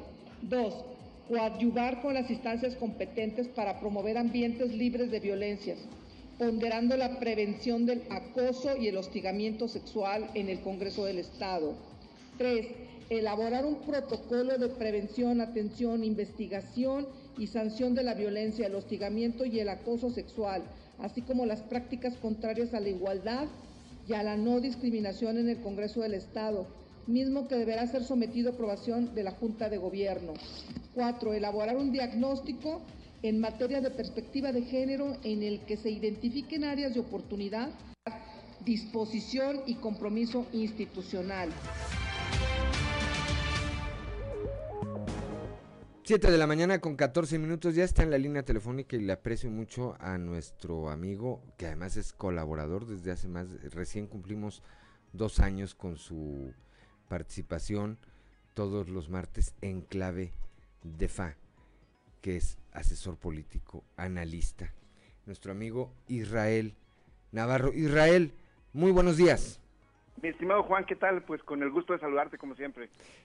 Bueno, pues eh, aprovechando y abusando de tu experiencia, de tu conocimiento, eh, que nos platicaras cuál es, qué fue en realidad lo que pasó el eh, domingo pasado. Por una parte, vemos que hay quienes dicen, bueno, se perdió el, el presidente y su partido perdieron una gran cantidad de votos, pero vemos por otra parte el presidente salir a decir que está muy contento como le fue en la elección.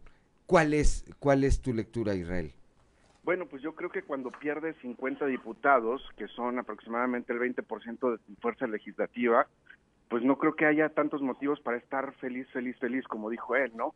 Eh, me parece que, que sí es un, revés a, a, la 4T, me parece que es un, golpe, no es un golpe mortífero, no es un golpe que lo deje en la lona, pero sí le limita mucho eh, la, la fuerza al presidente. Él lo que trae es una agenda legislativa, su prioridad de esta elección era la parte legislativa porque eso le asegura la gobernabilidad de los últimos tres años de su mandato y obviamente todo lo que conlleva, este, eh, digamos, las decisiones que pasan por el Congreso. Entonces, esto es, esto es algo muy importante. Si bien Morena gana fuerza a nivel territorial eh, con las gubernaturas, uh -huh. eh, digamos, ahí sí se le puede atribuir que, que, que gana terreno, que avanza, eh, la prioridad del presidente era lo legislativo, ¿no? Y si a eso le sumas que eh, pierde varias alcaldías y que deja parte prácticamente partida eh, la Ciudad de México, bastión obradorista tradicional, eh, me parece que ese también es un, un, dato muy relevante que hay que tomar en consideración en el balance eh, posterior de la elección. ¿no? Eso es a, a, grandes rasgos lo que, lo que ocurrió el, el, domingo pasado. Hacia el futuro, hacia el futuro Israel, porque ya se está hablando de esto. Por una parte, la línea 12 del metro que parece haber pegado en la médula, en la espina dorsal de Marcelo Ebrard, y ahora este resultado electoral que evidentemente no es una buena calificación para eh, la gobernadora, para la jefa de gobierno ahí en la Ciudad de México. Eh, efectivamente pone, pone al frente de, de las posibilidades de buscar eh, ser el relevo a Ricardo Monreal. Sí, ahorita, bueno, es muy pronto para definir eh, figuras presidenciables, ¿no? Eh, estamos a tres años de la elección, entonces yo creo que van a pasar muchas otras cosas a lo largo de, este, de esta temporada, en, la última parte del, mandato de López Obrador, eh, que pues parece que en un abrir y cerrar de ojos ya se fue la mitad, ¿no? Entonces, pero sí falta mucho por, por, por consolidar. Eh, y bueno, pues también habrá cosas que, que, remediar, ¿no? Tampoco es que la línea 12 del metro y esta derrota para la jefa de gobierno sean, sean cosas que, que les vayan a quitar de la boleta en automático, ¿no? Entonces, muy seguramente va a haber algún tema de posicionamiento, vamos a ver también eh, temas comunicacionales y hay que esperar también pues la, la parte de la gestión de, del presidente en la última etapa. Por eso la importancia del Congreso y de las decisiones que pasan por ahí, ¿no? Eso es eso es muy muy significativo. El presidente está eh, viendo obligado a tener que negociar con, con los otros partidos, ¿no? Antes, si bien no tenía una mayoría calificada, tampoco tenía mayoría calificada, pero sí tenía una mayoría mucho más consolidada que le podía eh, permitir pasar cualquier cosa prácticamente, ¿no? Uh -huh. eh, y así se aventó varias cosas, este, eh, recordemos en, en, la primera parte de su mandato. Ahora inclusive habla de hacer alianza con el PRI, ¿no? Este, eh, sí, fue una perversidad que, lo que hizo ayer porque, este, pues lanzó el dardo a ver si, a ver si, más me parece con la intención de generar eh, una discordia que de realmente tener un acuerdo con esta fuerza política, ¿no? Sí, así es, nada más que Alito sí le, le se tomó la palabra, ¿no? Sí le hizo un guiño al presidente, inclusive me parece que el gobernador Riquelme, o sea, es el primer vocero, digamos, eh, nacional que, que, que viene y dice, no, no, a ver, no, no, señor. O sea, la gente votó por el PRI y nos dieron ese voto de confianza precisamente para hacer una oposición responsable, no para, para, para andar así engordándole el caldo al, al presidente nada más porque sí, no, no, no, o sea, se trata de hacer las cosas de manera responsable y responder a la confianza ciudadana. Me parece muy atinada la, la, la, la, opinión del gobernador Riquelme. En este tema, en este tema de la territorialidad de lo que alcanzó Morena, me parece que la elección en Coahuila se cuece, se cuece aparte. Tú conoces, tú conoces eh, perfectamente el estado y cuál es tu lectura de lo que ocurrió. Te comento lo siguiente, tenemos un minuto antes de ir un corte, puedes, eh, si quieres, le, le ver, este, avanzamos y regresamos después del corte eh, para, para, para platicar. Es más, ya estamos en el corte, Israel, te pediría, te pediría si nos aguantas un momentito en el corte y regresando terminamos de platicar de este tema. Con mucho gusto. Muchas gracias. 7 de la mañana con 20 minutos.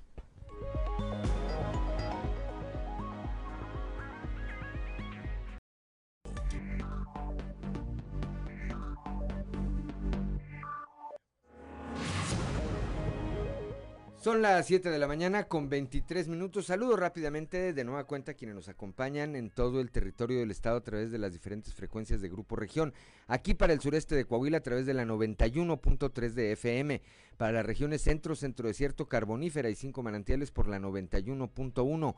Para el norte de Coahuila y el sur de Texas por la 97.9. Y para la laguna de Coahuila y de Durango por la 103.5 de la frecuencia modulada. Tengo en la línea telefónica y estoy platicando con Israel Navarro, analista político, estratega electoral y con quien, eh, bueno, hacemos un recuento de lo que pasó, de cómo queda conformada en lo nacional eh, la, el escenario político después de la elección del 6 de junio. Y ahora pasamos a cuál es tu lectura de lo que ocurrió, porque me parece que el caso de Coahuila fue sui generis Israel, es decir, es contrario a lo que ocurrió en el resto del país con las fuerzas eh, políticas. Así es, bueno, pues en el caso de Coahuila el PRI gana territorio, ¿no? El PRI recupera varias alcaldías eh, sumamente importantes, este, Piedras Negras, Torreón, eh, Parras, y bueno, pues esto te habla de, de, de, mucho el, el, refrendo a la confianza al trabajo del gobernador, ¿no? Me parece que es un, un una señal clara de que, de que la gente de Coahuila prefiere un modelo más de estabilidad, más allá de las promesas que, que hace Morena, ¿no? Este y por otro lado, en el caso de Saltillo específicamente, pues se nota mucho el trabajo en equipo que llevan a cabo el gobernador y el, y el alcalde Manolo eh, Jiménez. Me parece que, que esa, esa alianza que se ha, que se ha formado ahí de resultados, de, de, de compromisos, ¿no? Y de, de cumplimiento, pues se ve reflejado también en, en, en, refrendar lo que es la capital este ahora para para este eh, Chema que será el nuevo alcalde no me parece que ese es ese es el, dato más claro que podemos tener que podemos tener y la lectura que podemos tener ahí no eh, atribuye también mucho el, el, el del PAN. Eh, se nota que ahora el PAN pues ya está muy limitado como fuerza política y se empieza a polarizar el ambiente no muy seguramente para la próxima elección vamos a ver este pues una boleta prácticamente dividida en dos lo que era antes el PRI PAN ahora va a ser pues PRI Morena no PRI Morena definitivamente verdad el PAN me parece que quedó borrado borrado de el, eh, eh, del, del, del mapa político electoral por lo pronto Israel. Así es así es. Entonces pues hay que estar pendientes en, en, en la parte final también de la gestión del, del gobernador y la próxima elección que pues prácticamente ya estamos a a un año, año y cachito de que empiece a calentarse el ambiente electoral y pues hay que estar pendientes al respecto, ¿no? De 70, 70 y tantos diputados, eh, no sé finalmente con cuántos quede el eh, PRI en lo nacional de diputados federales, 8, es decir, más del 10% serán de Coahuila. Esto, esto también tiene un peso específico de parte eh, de Coahuila en el, en, el, en el escenario nacional Israel? Por supuesto, la bancada del, del PRI de Coahuila, pues obviamente va a tener peso eh, en los temas de agenda legislativa. Y eso es muy importante porque por ahí este, se ha gestado, tú sabes, una alianza de gobernadores del norte eh, que son pues un, un eh, eh, grupo de oposición sólido al, al, presidente, ¿no? Entonces el hecho de tener esa representación eh, coahuilense en el Congreso, pues viene a fortalecer ese tema en la agenda nacional. Así es. Israel, ¿algo que quieras agregar esta mañana? No, pues solamente eso, hay que estar pendientes este, de los resultados y sobre todo pues ya de, de, los resultados oficiales, ¿no? Para ver cómo termina la consolidación del Congreso, pero a grandes rasgos es eso. Me parece que sí es como un tema de, de victoria eh, para la oposición. No es que sea contundente para el presidente, pero eso, y sin duda, quien sí se lleva las palmas en este proceso es el INE, ¿no? Porque resistió los embates del presidente y los cuestionamientos de credibilidad eh, a todos los ciudadanos que, que hicieron posible eso, contando los votos, llenando las actas y dando fe del proceso, me parece que ellos son quienes se deben de llevar el reconocimiento de este proceso electoral. Los grandes ganadores, ¿verdad?, de, de este proceso, tanto el INE en lo nacional como lo que tuvo que ver con el Instituto Electoral del Estado eh, aquí en lo, en lo local Israel. Así es. Bien, pues todos los martes, todos los martes, ya sabe, en clave de fa con Israel Navarro. te aprecio mucho que nos hayas tomado esta comunicación, mi querido Israel, y estaremos, estaremos en contacto. Al contrario, mi estimado Juan, un abrazo. Muy buenos días, 7 de la mañana con 28 minutos. Claudio Linda Morán. Pues continuamos con la información. Se amplía el programa Cambiando Vidas, este que sirve para detectar cardiopatías congénitas en niños menores de 5 años. Se realizó de manera exitosa ya en 52 procedimientos de detección, esto en hospitales generales de Torreón y Saltillo. La Secretaría de Salud y el Sistema DIF Coahuila llevarán ahora estas jornadas a Monclova y Piedras Negras, así lo señaló Marcela Gorgón, presidenta honoraria del DIF Coahuila. Apuntó que se encuentran a la búsqueda de más candidatos niños y niñas menores de 5 años en todas las regiones para transformar las condiciones en que viven estos pequeñitos con problemas del corazón. Se han implementado programas para detectar a, temprana edad padecimientos en los niños, cambiando vidas. Ha sido una piedra angular en esto. Por su parte, Roberto Bernal Gómez, secretario de Salud, definió que gracias al, al gobernador Miguel Riquelme y a Marcela Gorgón, el sistema de salud coahuilense cuenta con un equipo de cardiología altamente preparado. Recordó que estas acciones iniciaron en el Hospital General en Torreón, donde se tienen ya siete candidatos a cirugías y posteriormente en Saltillo. También agradeció el apoyo recibido por la Asociación de Ayuda a Niños en Estado Crítico, que apoya este tipo de estrategias y es un factor determinante para que se logren realizar estas operaciones. 7 de la mañana con 29 minutos. Claudio Linda Morán. Continuamos con la información y bueno, ya tenemos en la línea a nuestra entrevistada para hablar de este tema que a todos nos compete, que es la tragedia minera allá en la región carbonífera, en la mina del ejido Rancherías. Es Cristina Oberbach, ella es la titular de la organización Pasta de Conchos y quien han, han estado muy cerca de todo este problema que envuelve a la región carbonífera y que se repite tragedia tras tragedia minera. Buenos días, Cristina. Buenos días, a sus órdenes. Cristina, primero preguntarte, eh, este dato que me encontré por aquí, que hay eh, personas que pertenecen a familia Pasta de Conchos y que al menos hay otra vez un familiar involucrado en esta nueva tragedia minera. Así es, así es, es muy, es decir, es terrible para todas las familias que fueron afectadas por, por esta tragedia, pero especialmente para esta familia se vuelve la repetición de la misma historia.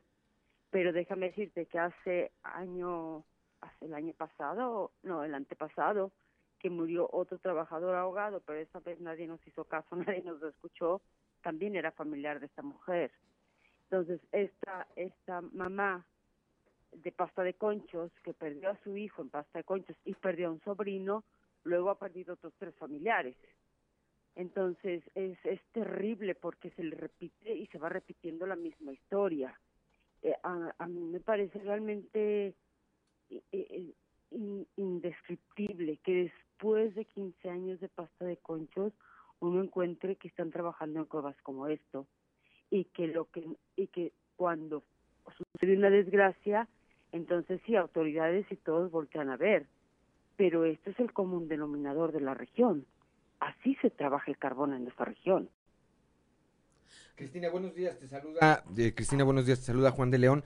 A ver creo que creo que estás dando en el punto medular de este tema, pues es la materia prima, es la explotación de un mineral que es, eh, pues en términos empresariales, eh, eh, genera mucha utilidad y te cuesta poco hacerlo. Después de esta última tragedia, esta que todavía lamentablemente se está viviendo, pues hay tres personas que aún no han sido localizadas.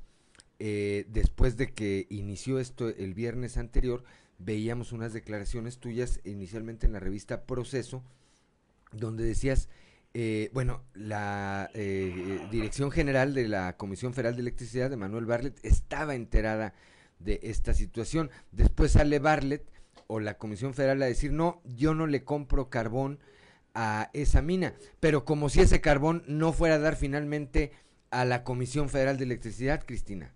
Es correcto, o sea, este carbón no es para las carnes asadas de Monterrey. ni de Torreón. Este carbón es carbón eh, para las carboeléctricas. Pase por donde pase, al final de cuentas va a dar ahí, ¿no? Así es, así es. Y yo puedo entender, puedo entender que Bartlett no supiera que esa mina estaba así en esas condiciones. Pero, pero, en octubre, en septiembre, que vino con el presidente, se le entregó una carta. En esa carta le decíamos que queríamos hablar con él sobre el tema del rescate de pasta de conchos, pero también sobre la forma en que se está extrayendo carbón y que eh, estas condiciones son de empresas que también tienen contratos con CFE. Cuando yo me di cuenta de que las fotos que le habíamos entregado a Bartlett son las de esta cueva, me quedé pasmada, en shock, porque digo, a ver, pudo no haber entendido que era esa cueva, él no podía saber que eso era rancherías, todo lo que quieran, pero estamos hablando de una situación y no hablábamos de una sola mina. ¿Sí me explico? Y, nunca nos contestó, nunca, ni siquiera nos dieron la cosa de recibo. Que me parece que eso es lo más grave, ¿no? Que ni siquiera hayan tenido, eh, se hayan dado el tiempo de responder, de ver la posibilidad de hacer algo cuando menos en la forma, aunque no fuera en el fondo, Cristina. Porque sí entiendo, sí entiendo y todo, y nos critican mucho esta postura, es decir, sí, pero Bartlett no es el dueño de la mina, sí, pero Bartlett no, no, qué, ¿no? O sea, ¿por qué no van con las autoridades, etcétera? Mira, para cuando llegamos con esa carta con Bartlett, es porque llevamos 15 años diciéndoselo. Se lo decimos a la Secretaría del Trabajo, se lo decimos a la Secretaría de Economía, o sea, ustedes saben, llevamos 15 años pidiendo que no se saque así el carbón, pero finalmente el último eslabón es la CFE. Ahí va, es lo que lo, que lo que señalaba yo, ahí va a dar a final de cuentas el carbón. Así es, y la CFE se tiene que hacer responsable de su cadena de suministro. No se vale decir, ah, no, a esa no le compro, ah, entonces a la de al lado sí que está igual. ¿O cómo? Así es, Cristina. En esta carta, en esta misiva que ustedes eh, entregan, eh, cuentan cosas tan terribles como que ni siquiera hay agua potable para los trabajadores que laboran sin el calzado de seguridad adecuado, que no hay cómo medir el gas, no hay extinguidores, no hay ventilación, incluso que se informó que varias de las cuevas de esta mina colapsaba ya llevaba meses inundadas y que pese a ello estaban trabajando.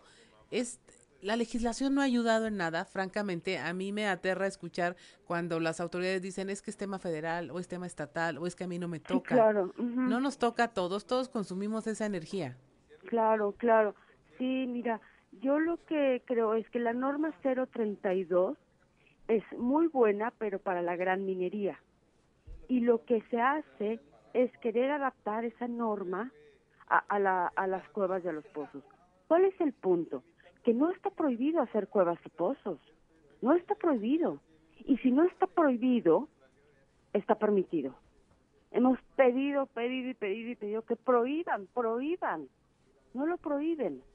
Entonces, se entiende, mina subterránea, cualquier agujero que hagan, a eso le llaman mina. Y por eso le dicen minita de arrastre y pocito en diminutivo, como dándole un valor afectivo. Eh, hablan de minería artesanal, no, no es minería artesanal, Artesanal es que en lugar de comprar mermelada de McCormick, yo haga mi mermelada en mi casa. Eso es artesanal. No no extraer carbón de forma peligrosa, pero además es se volvió muy perverso la la intención del presidente. La intención del presidente era que ya no se le comprara solo a unos cuantos, sino que se distribuyeran los contratos de carbón, se les comprara a los chicos, etcétera, etcétera pero eso de que les compra, les dieron los contratos de mayor volumen a los supuestamente más chiquitos. Aquí hasta Armando Guadiana se hace el chiquito, ¿sí? Y esta cueva son de las chiquitas. Entonces son los que más contratos tienen, son los volúmenes más grandes. Y entonces, ¿qué pasó? Pues que a todos les viene bien ser de los chiquitos. Pero chico entienden como es precario, es peligroso y es mortal no es que sea una mina pequeña, es que es una cueva, es distinto, es distinto, eso ni siquiera se debería de llamar una mina, por Dios. Entonces es muy perverso que se incentive este tipo de minería eh, porque son empresarios pequeños. Sí, en realidad esa es, esa es la circunstancia. Cristina, tenemos tres minutos antes de irnos ya al, al, al, al corte. Una última pregunta. Ahora, a partir de todo este proyecto del presidente López Obrador de llevar a cabo finalmente el rescate de estos 63 mineros que aún están en la mina 8 de pasta de conchos, hay un grupo de empresarios de la carbonífera que han dicho, bueno, y si no se invierte todo ese dinero en ese rescate y mejor se hace un parque industrial del que se beneficien los deudos, que tengan ellos una participación y que permita pensar ya en una reconversión de la industria allá en la región carbonífera. Eh, ¿Tú crees que esto sea viable? ¿Cuál es tu punto de vista con respecto a, a esta postura, Cristina? Bueno, primero yo hablé con, con el empresario que lo publicó en una nota y él no lo había dicho. Y yo le creo porque lo conozco, pero no importa. Yo creo que no, lo que están haciendo los empresarios como siempre es quererse acomodar para usar dinero público para seguir en el negocio. Es decir, son los mismos empresarios carboneros que ahora están buscando otra opción, pero ya los conocemos y ellos no tienen derecho a opinar sobre lo que se haga con el tema del rescate porque es un litigio internacional y es un derecho de las familias que se les entreguen los restos. Ellos han tenido todos estos años para ellos mismos hacer otra cosa. Todos tienen ranchos, tienen medios de comunicación, tienen otros negocios. No, ellos lo que quieren es todo para ellos. Bien, pues este es eh, tu punto de vista siempre muy directo, siempre muy valiente, siempre muy frontal. Cristina, me da mucho gusto saludarte, te apreciamos que nos hayas tomado esta comunicación y muy seguramente estaremos muy en comunicación hacia adelante platicando de este y de otros temas de allá eh, de la región eh, carbonífera. Claro que sí, muchas gracias a ustedes, buen día. Muy buenos días. 7 de la mañana, 7 de la mañana con 39 Minuto 7 de la mañana ya con 40 minutos. Bueno, pues ahí está el planteamiento de lo que de lo que parece ocurrir o de lo que está ocurriendo allá en la región carbonífera, en donde pues eh, lamentablemente esta explotación del, del carbón nos sigue arrojando cada y cuando tragedias como la que aún en este momento se está viviendo allá en rancherías en el municipio de Musques. Es increíble como a uno de los mineros eh, sus restos hayan tenido que ser llevados en una carreta al panteón. Ahí es donde se rompe cualquier eh, discurso del gobierno federal eh, y buenas intenciones. Ahí, ahí es cuando vemos que la parte más delgada siguen siendo lamentablemente los trabajadores. 7 de la mañana con 40 minutos.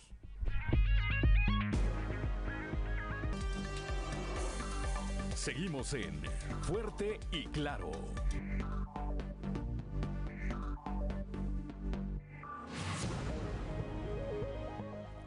Siete de la mañana con 44 minutos. Ahí eh, a las afueras del Instituto Electoral de Coahuila, en la capital de la Cero en Monclova, se encuentra Guadalupe Pérez. Guadalupe, tu reporte. Excelente día y bueno, sí, pues estamos aquí en Monclova, específicamente al exterior de las oficinas del Instituto Electoral de Coahuila, el Comité Municipal, y que bueno, pues ya están a punto de iniciar este recuento que se anunció, esto, a petición de un representante del PRI, es derivado de esta poca diferencia que hay entre el PAN y el PRI en el proceso electoral desarrollado el domingo, una diferencia de 555 votos, además de algunas situaciones que parecieran irregulares en el conteo de votos nulos y otras situaciones que estarán checando precisamente para corroborar quién finalmente es el ganador de este proceso electoral para la renovación de la alcaldía. ¿Cuál es el ambiente ahí, Guadalupe, a esta hora? Mire, está controlado, ya se hicieron dos cercos, hay unidades de la policía estatal, la PPC, también está Fiscalía y la PAR, hay elementos de hecho aquí al exterior, eh, precisando, eh, vigilando el área pues para que no se vea una situación. Desde ayer hay personas del Partido de Acción Nacional que están pues prácticamente acampando al exterior del IEC y pues algunos turistas también ya eh, estuvieron por aquí. Se espera también que representantes del PRI lleguen en unos momentos. Pues estaremos atentos, Guadalupe, a tus reportes en el transcurso de los siguientes espacios informativos de Grupo Región para todo el territorio del Estado. Gracias, Guadalupe. Muy buenos días. Excelente día. Siete de la mañana con 45 minutos. Rápidamente, es que eh, se ha pedido, el PRI pidió el reconteo de votos en los siguientes municipios: Candela, General Cepeda, Juárez, Abasolo, Acuña, Castaños, Francisco y Madero Frontera y San Juan de Sabinas, incluido eh, por supuesto Monclova. En el caso de Musquis, en el caso de Musquis, rápidamente lo comento porque me parece que es bastante interesante el enfoque que se le está dando a este tema. Se eh, señala que se va a proceder o se procedería penalmente al considerar que hay elementos que indican la clonación de papeletas eh, que habrían llevado o que habrían eh, influido en el triunfo de la candidata de Morena, Tania Flores Guerra. Ella registró 18.455 votos contra 13.416 de Héctor Miguel García Falcón, de, eh, candidato de la alianza PRI-PRD. Bueno, pues se investiga la clonación de boletas electorales. Esto, esto, eh, pues evidentemente da cárcel y apenas está por comenzar. Son las 7 de la mañana con 47 minutos. Vamos ahora a las voces de hoy en Fuerte y Claro con Ricardo Guzmán. Lo dijeron fuerte y claro en región sureste. Eduardo Olmos Castro, presidente de la Junta de Gobierno del Congreso del Estado, aseguró que Riquelme es el mejor gobernador del país. Creo que eh, Miguel Riquelme queda validado como mejor gobernador que tenemos en este país y desde el PRI como una figura y un liderazgo que es indiscutible. Región Laguna. Olga Margarita Nava Sánchez, secretaria general del PAN. Representantes de casilla reclaman pago a la Acción Nacional de Torreón. Pues no es tanto, es confusión. Lo que pasa es que hay personas que sus teléfonos no son celulares, son de casa. Y ahí no les llegaba el mensaje donde tenían que acudir al, al banco. Región Centro. Claudia Garza del Toro, delegada de los programas Bienestar, arranca aplicación de refuerzo anti-COVID para personas de 50 a 59 años. ¿En total cuántas vacunas recibieron? Recibimos 22 mil. Región Carbonífera. Hugo Morales Valdés, presidente de la Comisión Estatal de Derechos Humanos. Comisión de Derechos Humanos se mantendrá cerca de los deudos para fincar responsabilidades a empresario minero. En cuanto a hacia nosotros, pues sí, podemos eh, eventualmente establecer que existe una vulneración desde el punto de vista del trato laboral. Región Norte. Rocío Domínguez, subdelegada del Bienestar arranca la aplicación de refuerzo anti-COVID para personas de 50 a 59 años en Piedras Negras. Promedio de 3.000 en cada, en cada punto, es lo que traemos. Sí, tres días sería martes, miércoles y jueves. El jueves es rezagados, todos los rezagados de lunes y martes que no pudieron acudir y también de embarazadas. Las voces de hoy en fuerte y claro. 7 de la mañana con 49 minutos, hora de ir a un resumen de la información nacional con Claudio Linda Morán. Juez suspende de forma definitiva la ejecución de orden de aprehensión contra Francisco Javier Cabeza de Vaca, gobernador de Tamaulipas, por los delitos de lavado de dinero y delincuencia organizada. En Guerrero, la coalición PRI-PRD buscará recuento de votos. Se acusa de irregularidades en el PREP. Los dirigentes de los partidos Revolucionario Institucional y de la Revolución Democrática desconocieron los resultados parciales del Instituto Electoral y anunciaron que buscarán que se haga este recuento. Salvan pluris a Morena. Morena y sus aliados obtendrían el 92 diputaciones plurinominales para poder ser mayoría absoluta. Eh, tendrían esto 279 legisladores en la Cámara de Diputados, de acuerdo con cifras preliminares, aunque por sí solo ningún partido logró tener la mayoría. Dice el presidente que negociará con el PRI. El presidente Andrés Manuel López Obrador insistió en que Morena y sus aliados mantienen mayoría simple y absoluta en la Cámara de Diputados eh, tras la jornada electoral, pero insinuó que si necesitara una mayoría calificada para reformas constitucionales, se podría negociar con el PRI o con otros partidos de oposición. Inhabilita la Secretaría de la Función Pública por 10 años a Luis Videgaray, esto por mentir en sus declaraciones patrimoniales, por lo que no podrá ejercer ningún cargo público durante ese tiempo.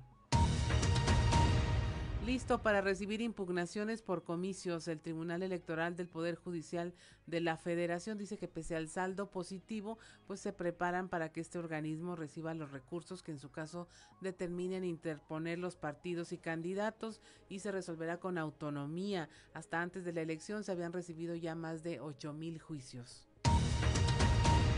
Emma Coronel, esposa del Chapo, se declara culpable en Estados Unidos. Esto según fuentes del New York Times. Está acusada de participar en una conspiración para distribuir drogas y ayudar a Guzmán en su escape del 2015. Ahora se declaró culpable por los cargos de eh, ayudar a administrar este imperio multimillonario y según dijo el New York Times, esta información viene de una persona que está familiarizada con el caso. Finalmente, en Quintana Roo, 7 de 11 municipios serían gobernados por mujeres. Por primera vez en la historia de esta entidad, siete de los once municipios serían gobernados por ellas, la mayoría de la coalición Morena, Partido del Trabajo, Partido Verde, Ecologista, Movimiento Auténtico Social. En Cancún se reelige Mara Lezama por la coalición Juntos Haremos Historia en Cozumel. Morena gana también al imponerse con Juanita Alonso. Y hasta aquí la información nacional. 7 de la mañana con 52 minutos. Vamos al mundo del espectáculo con Ámbar Lozano.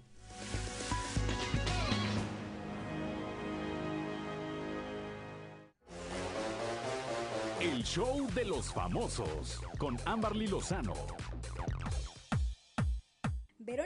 Castro no puede regresar a los escenarios por sus problemas de salud. José Alberto El Güero Castro revela que su hermana Verónica Castro sufre problemas de salud que le impiden regresar a los escenarios en corto plazo. El conocido productor de telenovelas dijo que en sus proyectos futuros de trabajo no está incluida su hermana porque ella atraviesa por severos problemas de salud desde aquella vez cuando cayó de un elefante y se lesionó la espalda. Sin embargo, la Vero está muy activa en las redes sociales, sobre todo compartiendo fotografías junto a su nieta Rafaela, con quien tiene una entrañable relación.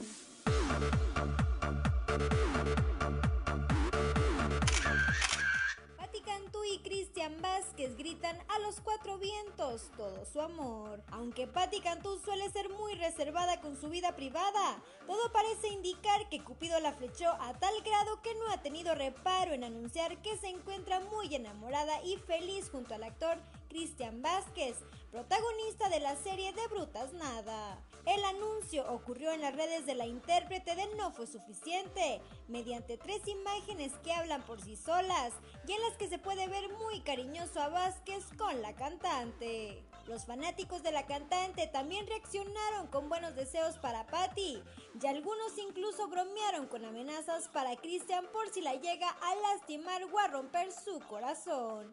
Algunos de sus seguidores incluso pensaron que podía tratarse de alguna escena de su próximo video.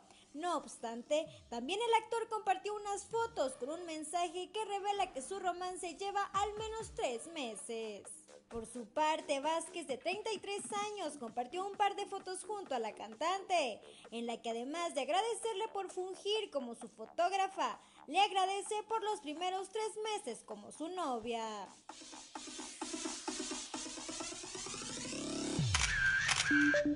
Reportó para Grupo Región Amberly Lozano. 7 de la mañana, 7 de la mañana con 55 minutos. Llegamos al eh, término de este espacio informativo. Gracias a Ricardo Guzmán en la producción, a Ricardo López en los controles, a Ociel y a Cristian que hacen posible la transmisión de este espacio a través de las redes sociales, a Claudio Linda Morán, como siempre, por su acompañamiento, pero sobre todo gracias a usted que nos distingue con el favor de su atención. Lo esperamos el día de mañana a partir de las 6 y hasta las 8 de la mañana aquí en Fuerte y Claro, que es un espacio informativo de Grupo Región bajo la dirección general de David Aguillón Rosales. Yo soy Juan de León y le deseo que tenga usted el mejor de los días.